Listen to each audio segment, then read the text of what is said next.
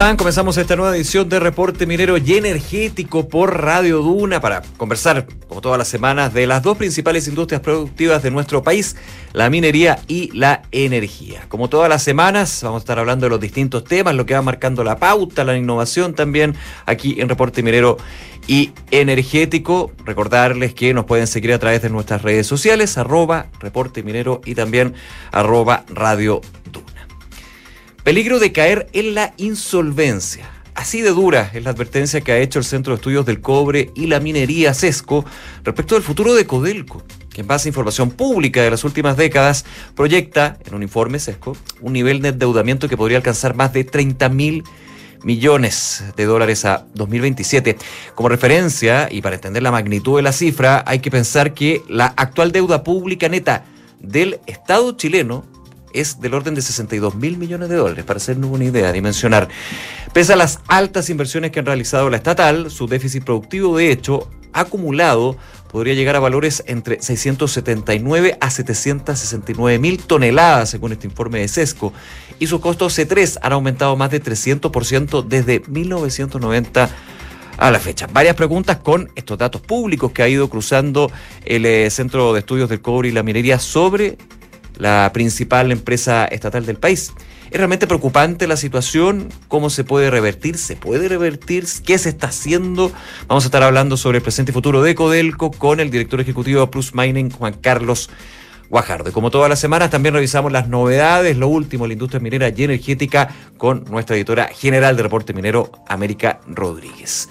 Ya estamos en contacto, justamente lo comentábamos con el director ejecutivo de Plus Mining, Juan Carlos Guajardo. Juan Carlos, como siempre, un placer, muchísimas gracias por acompañarnos aquí en Reporte Minero y Energético. ¿Cómo estás?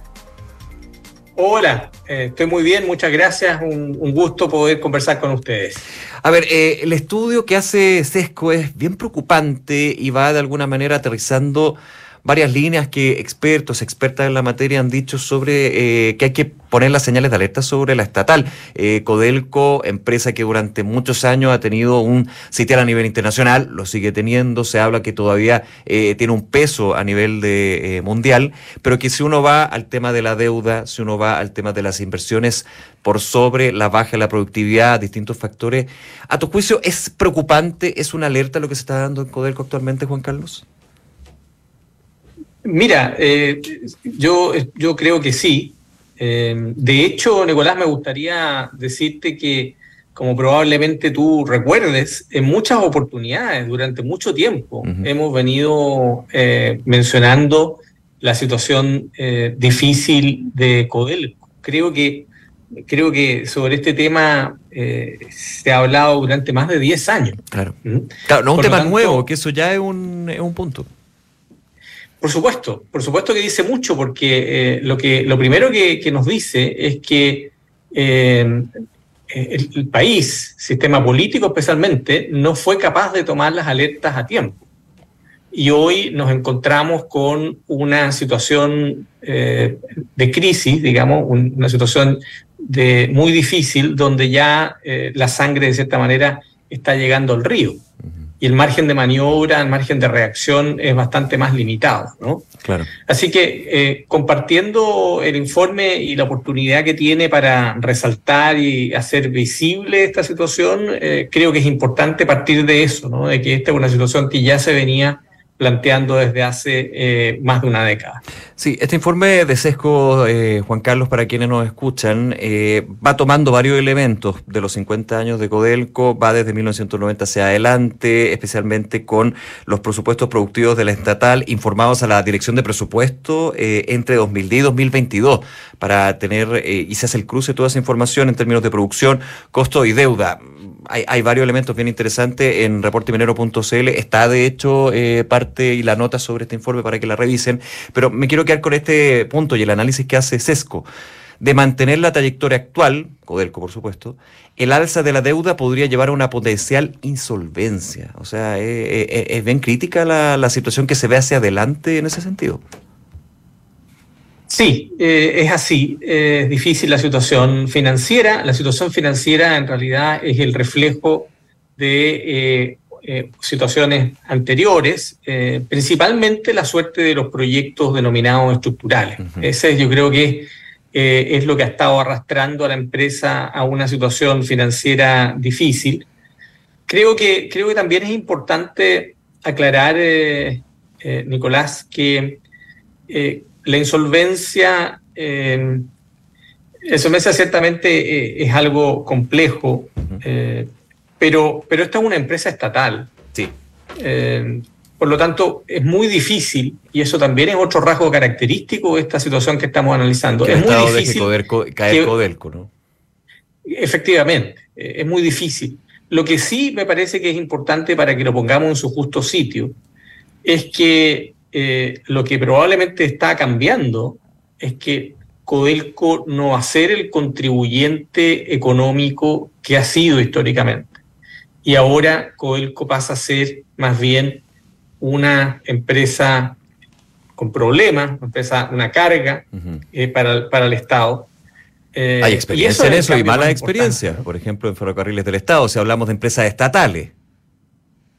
Claro, y, si me permite, déjame hacerte un pequeño barrido, porque eh, creo que, que, también esta crisis de Coelco hay que entenderla de una manera un poquito más amplia. Si miramos la situación de otras empresas públicas, eh, sin ir más lejos en el caso minero Enami, que también está con un nivel récord de, deuda. Si vamos al caso de la situación de las fundiciones, durante, que durante más de 10 años hemos estado debatiendo qué hacer con ella y todavía no tenemos una respuesta. En el caso del litio, que recién tenemos una estrategia nacional que tampoco parece dar luces de solucionar o, resolver un tema aquí. Si vamos al tema de los permisos, que tienen una duración tres veces superior a lo que la normativa establece. Eh, yo creo que aquí se configura un problema de gestión pública muy serio. Eh, el Estado de Chile está deteriorándose de una manera alarmante y eso está arrastrando una serie de situaciones eh, y, que están empezando a tener repercusiones concretas y difíciles como, como el caso que estamos comentando hoy. Así que este es un tema muy profundo de, el que estamos conversando hoy, con muchas aristas, eh, y creo que tenemos que entenderlo de desde ese punto de vista. ¿no? Estamos conversando con el director ejecutivo de Plus Mining, Juan Carlos Guajardo. Déjame eh, agregar otro elemento, Juan Carlos, al análisis, ¿no? Y es con las nuevas obligaciones que tiene Codelco. Tú lo mencionabas, con la Estrategia Nacional del Litio, Codelco toma un papel hay que decirlo, protagónico, a la espera de que eh, se crea una empresa nacional del litio que va a tener un tiempo y, nadie puede, la estrategia lo considera, pero hay un tema en términos de crear una empresa pública, hay un proceso legislativo, o sea, todavía uno diría, ¿cuándo va a existir esta empresa? Eh, otra pregunta.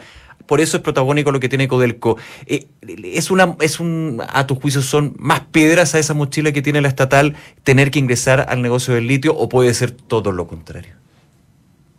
Bueno, eh, efectivamente esto es una moneda de dos caras Mm. Eh, yo creo que en condiciones normales, en condiciones eh, sin una crisis como la que se está, estamos enfrentando, podría haber tenido sentido, ¿no? Pero, pero lo que preocupa es que eh, hoy estamos, como se está viendo, estamos enfrentando una situación que obliga a una, a, una bueno, a poner todos los esfuerzos en enfrentarlo y en resolverlo. Entonces, ciertamente que hay preocupación de que esto pueda significar una, distracción eh, para los, eh, enfrentar los problemas y la crisis que, vive la, empresa. ¿no? Pero déjame plantearlo también desde otro punto de vista, Nicolás, porque el, hecho de que, el hecho de que el gobierno le haya pasado a Codelco el tema de, más importante del litio, eh, Salar de Maricunga, Salar de Atacama, eh, y, habiendo reconocido el gobierno de que Codelco puede eh, retener los ingresos generados de este negocio, yo creo que dice mucho también.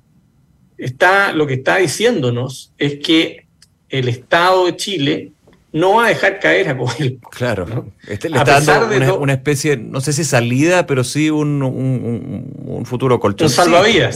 eso, esa es la figura perfecta, un salvavidas. Claro.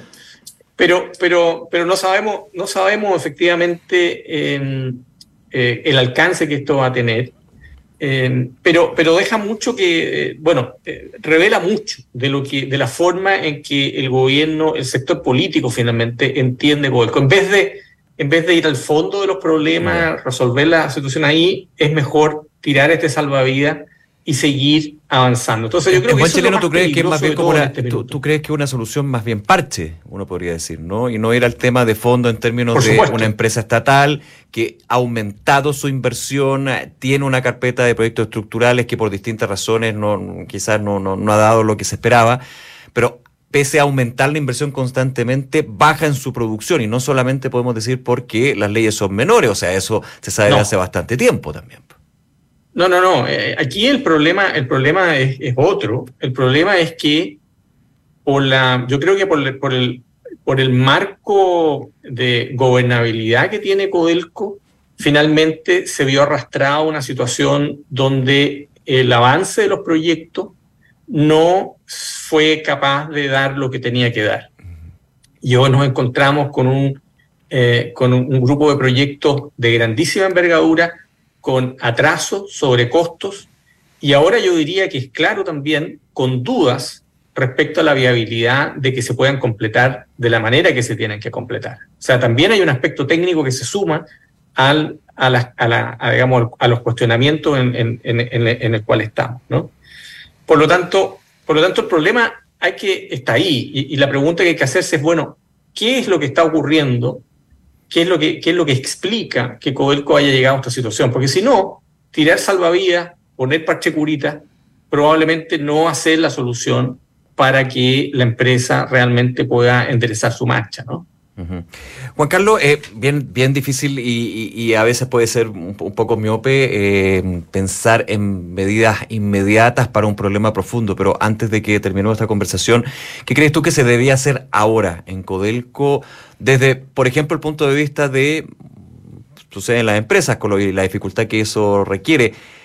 Eh, efectivamente confirmar o hacer público de que hay una situación delicada o una crisis de lleno.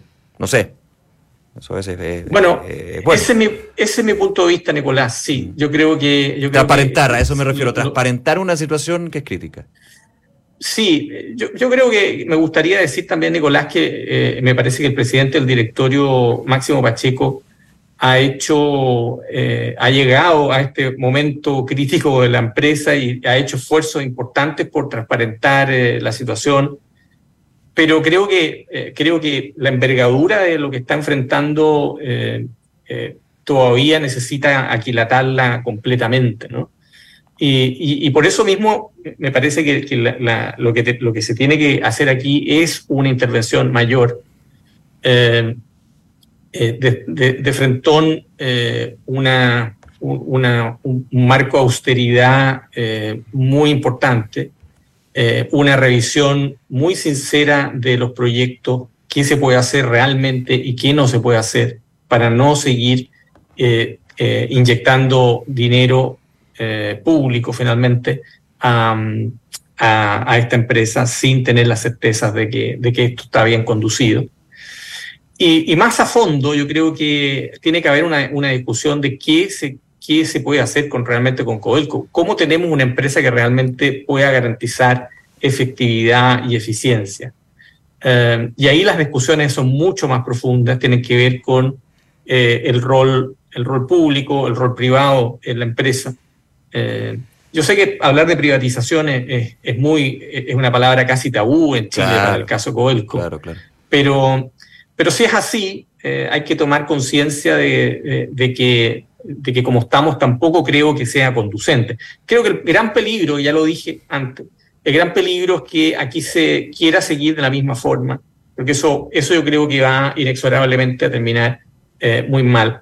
Hay que hacer una intervención mayor. Yo creo sinceramente que, que hay, eh, hay que hacer un golpe de timón importante, eh, una reforma que minimice, ya que no se puede eliminar con una privatización, pero una, una intervención que minimice la influencia política en la empresa, eh, que, desvincule completamente los ciclos políticos de, gobiernos de cuatro años a la gestión de la empresa. Creo que esa es la esencia eh, para tratar de eh, construir una empresa viable a largo plazo. Juan Carlos Guajardo, director ejecutivo de Plus Mining. Juan Carlos, como siempre, un placer y muchísimas gracias por acompañarnos aquí en Radio Duna en Reporte Minero y Energético. Un abrazo. Muchas gracias, hasta luego. Muy bien, hasta luego. ¿Y sabía usted que SQM ha contribuido a entregar soluciones para el progreso humano? Sus productos son esenciales para la industria de la salud, alimentación, tecnología y la generación de energías limpias que mueven al mundo. Estamos en Reporte Minero y Energético por Radio Duna. No olviden escribirnos sus dudas, comentarios, también temas que quieren que planteemos aquí en la mesa de Reporte Minero y Energético a través de nuestras redes sociales, arroba Reporte Minero o también a través de reporteminero.cl. Está con nosotros, como siempre, nuestra editora general América Rodríguez para hablar de los distintos temas de la industria minera y energética. ¿Cómo estás, América? Muy, muy bien. ¿Y tú, Nico? Bien, oye, quedémonos unos minutitos con la conversación que estábamos teniendo con eh, Juan Carlos eh, en términos de eh, la situación de Coelco, pero por sobre todo en lo que tiene que ver con el informe de SESCO. Es bien preocupante porque va evidenciando, transparentando, no digo que sea no transparente Codelco, pero sí va tomando las cifras, va tomando los datos y concreta de que efectivamente la situación de Codelco es muy grave, o por lo menos se entiende así. Exactamente, o sea, bueno, tú lo decías al principio, los niveles de deuda proyectados, o sea, básicamente la mitad de la deuda que tiene actualmente el gobierno de Chile, o sea, el Estado, perdón. Eso es preocupante. Eso y sumado, no sé, al tema de las inversiones. Acá hay algunos datos del mismo informe que se encuentra disponible en reporteminero.cl, em, que entre 1993 y 2003 la estatal estaba invirtiendo alrededor de 570 millones de dólares anuales. Luego, a la siguiente década, entre 2003 y 2012, eso, aumenta a, un, a 1.836 millones anuales. Y en esta última década, ya hasta el 2022, la inversión anual alcanzó 3.560 millones. Esto no sería problemático si. Eso es dato duro, ¿eh? ¿eh? Dato duro que está disponible a través de DIPRES. O sea, hay muchas fuentes, las mismas memorias de Codelco. Em, Lo que pasa es que hay que hacer el cruce. Exactamente, hay que hacer ese cruce. Y, otro dato que es interesante, la deuda ha aumentado un 18% en los últimos cinco años, pero la producción de Codelco ha caído en torno al 17%. Entonces hay ahí una relación directa no, no porque invirtamos más, estamos produciendo más. Entonces ahí hay un problema en que hay que reestructurar. Coincido mucho con Juan Carlos Cuajardo de que eh, Máximo Pacheco, el presidente del directorio, llegó eh, con esto ya, esto ya está. Sí, claro. Porque no es esto se lo decía Juan Carlos de hace 10 años. Exacto. Y no me cabe duda que el directorio de Codelco es excelente. Sin embargo, aquí hay que hacer una revisión profunda en el gobierno corporativo, en cómo está funcionando, son, son divisiones enormes. Mm. ¿Cómo pueden en el directorio poder tomar decisiones de estos grandes directores, de, de, estas grandes divisiones? Es complejo. Hay un problema también ahí. Hay un tema de alta rotación también. Alta también. De eso es parte que también, que no, no salió mucho en la prensa, pero uno cuando ve el análisis también te muestra que cómo, lo, cómo ha variado la rotación de, de los altos ejecutivos. De los altos ejecutivos de cada yacimiento, donde obviamente va cambiando la, la, la, visión y las medidas. Exacto, sí. Así. Exactamente, de hecho. Como un aspecto. Es uno de los aspectos, evidentemente. O sea, aquí hay un tema de, de, administración, de cómo se ha invertido.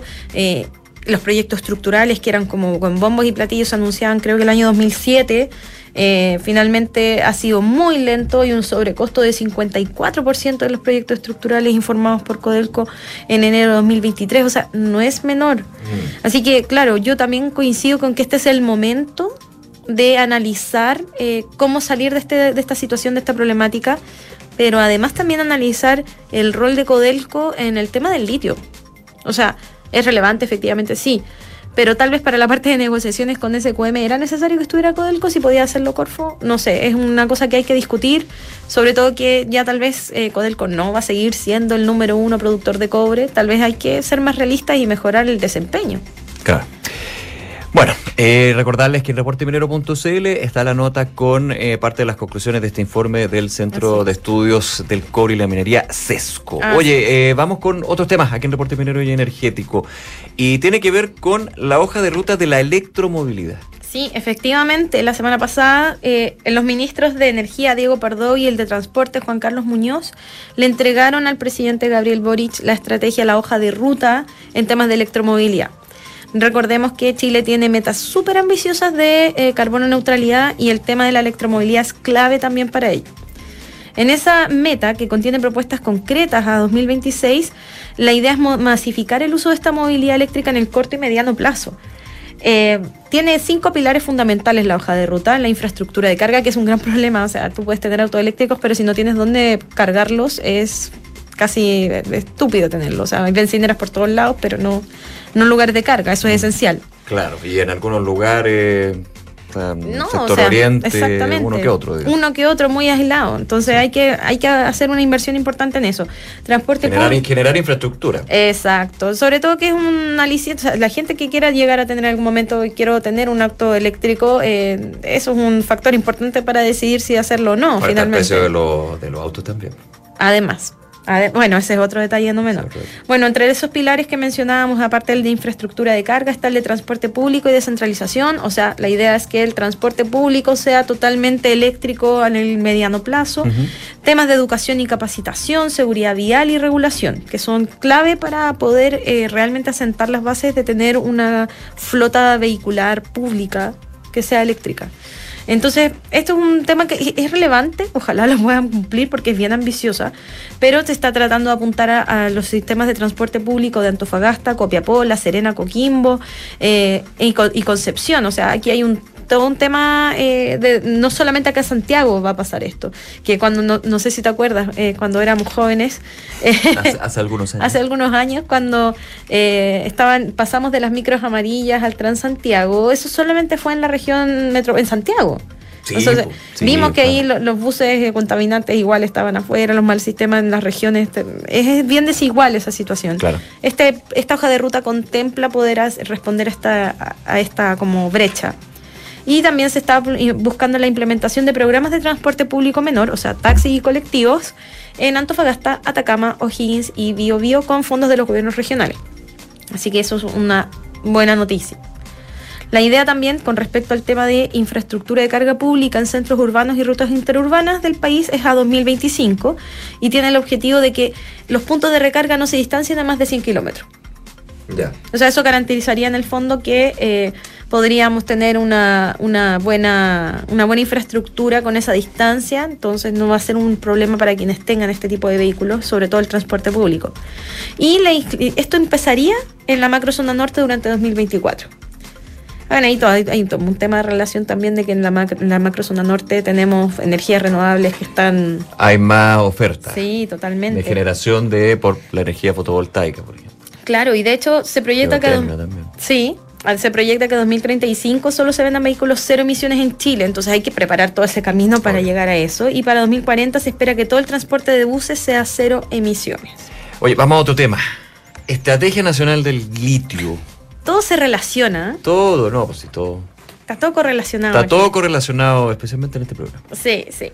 Da como para una serie de Netflix, pero versión minería. Sí. No, yo creo que le iría bien. Le iría bien, tú lo verías. Oye, ¿hay dudas todavía con la estrategia? ¿O más, certeza, más, más dudas que certeza? Sí, bueno. Aunque se ha ido como que explicando, va bajando, uno va preguntando, y él le contesta. Me ha pasado una entrevista sobre el tema. Sí, hay mucha incertidumbre en relación a varios eh, temas que están tocados en la Estrategia Nacional del Litio. Hay cosas que se, se saben. O sea, las conversaciones que estaba teniendo Codelco y Enami eh, para ver el tema de, bueno, se les mandató a, ella, a estas dos empresas nacionales que justamente ahora están en un momento bien complejo eh, llevar esto. Recordemos que la Estrategia Nacional del Litio se anunció en cadena nacional el 20 de abril y después se lanzó en Antofagasta y el 1 de junio se reforzó su carácter estratégico en la cuenta pública que fue el 1 de junio. Han pasado ya tres meses del anuncio y en algunos sectores como el privado, algunos parlamentarios y el sector académico están preocupados en cómo está avanzando este tema porque consideran que no han habido avances fundamentales, o sea, que tú puedas decir que esto está andando bien y, tenemos certezas. De hecho, em, mira, este fin de semana salieron varias notas al respecto. Un ejecutivo de una empresa bien conocida que estuvo en el sector minero del cobre, que ahora está en el tema del litio, mencionaba que él se había acercado a NAMI en octubre del año pasado para ver cómo podían hacer ahí un, memorándum de entendimiento, un MOU, eh, para empezar a colaborarse. Eso quedó un poco en foja cero cuando se hizo el anuncio, porque Nami les dijo, oye, no, esperen un poco y lo retomamos. Ya han pasado tres meses y no se ha retomado. Y es como la idea de las oportunidades son ahora. Y ahí esa misma, ese mismo ejecutivo, eh, que esperamos tener pronto en el programa, eh, decía, es importante que se defina qué aporta el Estado a cambio del 50,1% de la propiedad. O sea, por ejemplo, el royalty debería estar incluido, no tendría la empresa que pagar además un royalty aparte, porque en el fondo tú estás haciendo toda la inversión, le estás dando el 50% al Estado. Y era una empresa estatal, privada, privada, estatal. Y además tener que pagar el royalty, entonces no tienes un margen de ganancia porque eso va a ser atractivo para mí. Pero no existe una definición al respecto. Claro. Entonces es algo que hay que, que En ir... esta de- fórmula híbrida. Exacto, entonces eh, hay un tema sí, que se tiene que definir. Y además de eso, salió recientemente que eh, algunos parlamentarios de derecha estarían tomando, tomando eh, mucha sí. fuerza con la idea de transformar al litio en un mineral concesible. Eso es un cambio, pero radical, profundo en términos de. Porque recordemos, eh, concesible como por ejemplo el cobre, pero el litio no es concesible, es un bien de uso público. Bien Es- de uso público. Recurso no. Recurso no, eh, No renovable estratégico. Exactamente, porque es estratégico. Recordemos que en los fines de los años 70, el gobierno militar designó que el litio era estratégico por el potencial que tenía para armas nucleares. Así es. No tenía en ese momento ninguna proyección de electromovilidad, No, no. transición energética, O- nada de eso. Otra época. Claro, entonces no era concesible. ¿Eso qué quiere decir? Que no puede ser, no se pueden dar concesiones, no se puede Como explotar. pasa con otros metales como el cobre. Exacto, que es todo lo contrario. Entonces, to- recordemos también, dato, que todos los minerales son del Estado. O sea, cobre, Sí. litio, cobre, ese, oro, plata, lo que sea. Entonces, eh, todos tienen régimen distinto en este caso, el litio es uno de esos. Entonces, se está en un sector de, de la derecha está apuntando a que sería bueno transformar el litio en un mineral concesible. Esto obviamente se contrapone totalmente a la Estrategia Nacional del Litio Está que plantea que se mantenga esta, esta legislación que está en el Código de Minería. Porque si se pudiera concesionar el litio, yo entendería que este 50 más 1 del Estado de hecho pierde completa fuerza porque llega la empresa y dice, bueno, yo Claro. voy a compro la concesión, digamos. Claro, no tiene ningún... eh, Recordemos que Salar de Atacama, por ejemplo, tiene pertenencias de arrendamiento, o sea, se arrienda. Sí. En palabras bien simples, Corfo, que es la administradora del Estado en este sentido, arrienda estas pertenencias. Exactamente, bueno, hay varios salarios que tienen, eh, bueno, Corfo, Codelco, Enami, la USACH también, eh, que eso no todo el mundo lo sabe, la USACH también parece que tiene propiedades, pero... ¿En serio? Sí, eso lo supe hace poco. Mira. Tengo que chequear más los datos, pero me contaban y era como, wow, ¿y, y planean algo? Sí, vamos a hacer algo eventualmente. Y aquellos que tenían concesiones antes del 79 las mantienen. Ya. Entonces ahí hay un tema ahí. Bueno, la cosa es que se le solicitó al Instituto Libertad, que es un centro de estudios ligado a RN, que desarrolle una propuesta para hacer el litio concebible. Concesible, perdón. Dado que nos parece bastante absurdo darle un tratamiento especial a este mineral, siendo que no hay ninguna circunstancia que lo justifique, dijo el senador de Renovación Nacional, Rodrigo Galilea, hace poquito. Ahí está el tema. Oye, y nos quedan unos minutitos. hagamos mención al Día y la. Sí, Importante. Siempre Fecha en los 10 importante. años del reporte minero recordamos esta fecha. muy importante fecha. En eh, honor a San Lorenzo. a San Lorenzo, creencia popular. El 10 de agosto se celebra el Día del Minero y Minera. Es un día muy importante para los, los mineros y mineras, obviamente.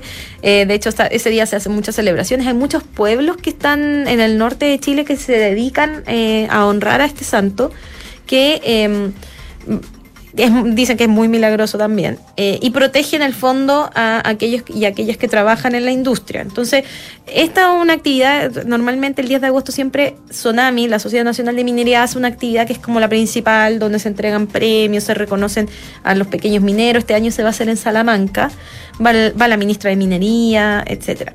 Entonces que bueno, nosotros como reporte minero también somos partes de esta celebración porque llevamos ya 10 años cubriendo minería y estamos muy honrados también de, de participar en todas estas instancias Sí, y pues. conocer a la gente que está acompañando este santo. Y siempre llevamos nota de- del Día de San Lorenzo. Sí, así es. Y no, no va a ser la excepción. No, para nada. De todas maneras. Bueno, de hecho estaremos en Salamanca. Mira, para que veas. Sí. Bueno, como- sí, pues como siempre. ahí.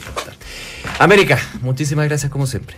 Gracias a ti, Que Nico. esté muy bien, nos vemos. Y a ustedes, muchísimas gracias por su sintonía. Recordarles que si les gustan nuestros contenidos, pueden escucharnos cada martes a las 21 horas o los sábados a las 9 y media de la mañana en Radio Duna. También pueden suscribirse a nuestro portal reporteminero.cl y vernos a través de la televisión en Canal 24 Horas y TV Chile. Soy Nicolás Vial, esto fue Reporte Minero y Energético en Radio Duna. Será hasta la próxima semana. Que esté muy bien. Un abrazo, chao.